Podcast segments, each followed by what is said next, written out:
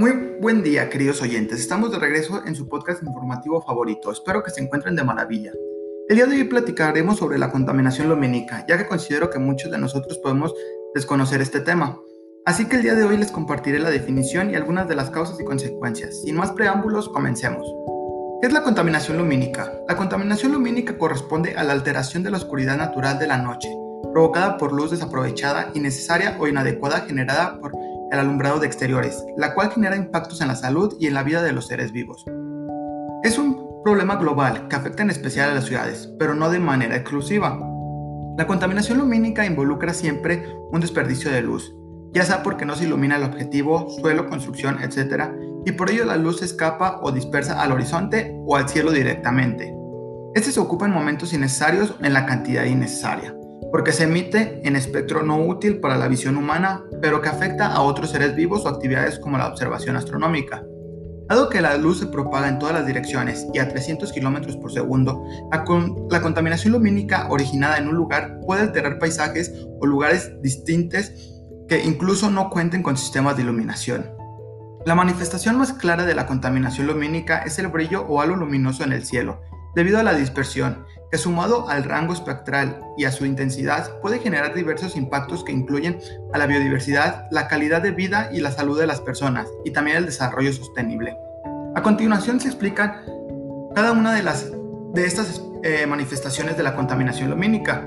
Dispersión hacia el cielo. Se origina por la mala instalación de, de las luminarias o también por sobreiluminación, dado que la luz interactúa con las partículas del aire. Se desvía en todas las direcciones disminuyendo la oscuridad de los cielos. Asimismo, puede suceder que la luz utilizada emita en un espectro no útil para el ojo humano, pero que afecta a otros seres vivos. Por ejemplo, la luz blanca azulada es la que más altera la conducta de las especies de vida nocturna y también obstaculiza la observación astronómica. Intrusión lumínica.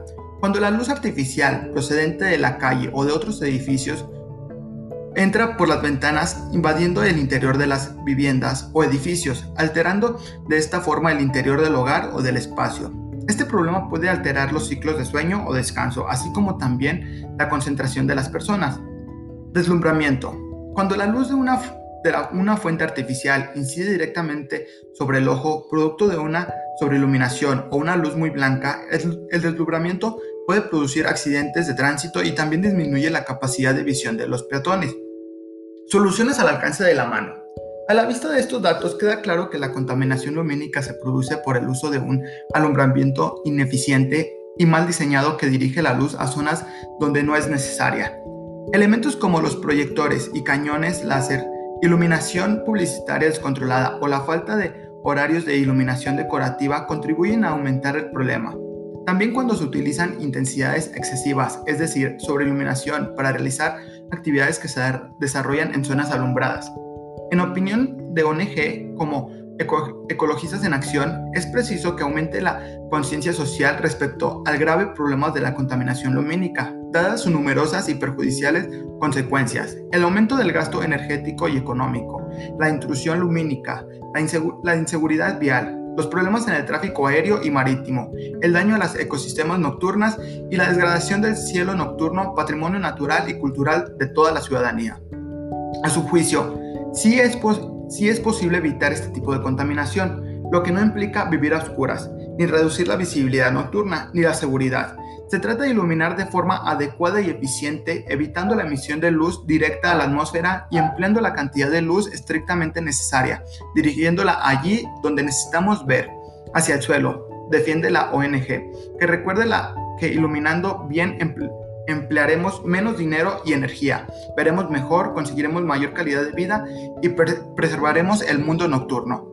Entre las soluciones que proponen desde Ecologistas en Acción se encuentra emplear de forma generalizada luminarias apantalladas cuyo flujo luminoso se dirija solo hacia abajo, utilizar lámparas de espectro poco contaminante y gran eficiencia luminosa, preferentemente de vapor sólido a baja presión o de vapor de sodio a alta presión, con una potencia adecuada al uso, o iluminar solo aquellas áreas que lo necesiten, siempre de arriba hacia abajo y sin dejar que la luz escape de, estas zonas.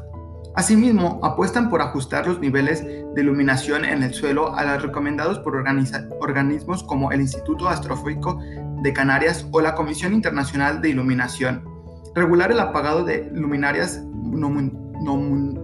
monumentales, ornamentales y publicitarias. Prohibir cañones de luz, láser o cualquier proyector que envíe la luz hacia el cielo y reducir el consumo en horas de menor actividad, de madrugada, usando reductores de flujo o apagando las, luminarias innecesarias. En opinión de la ONG, es fundamental la, la aprobación de ordenanzas municipales y legislaciones autonómicas verdaderamente eficaces que provengan este tipo de contaminación y tengan siempre en cuenta los estudios científicos y las normativas europeas más avanzadas en este ámbito. Si así es amigos, la luz también contamina y ustedes le dan el uso adecuado, analícenlo y si su respuesta es no, empiecen a pensar qué pueden hacer para no continuar así. De mi parte, es todo el día de hoy. Espero les haya gustado este capítulo de su podcast informativo favorito. Hasta la próxima.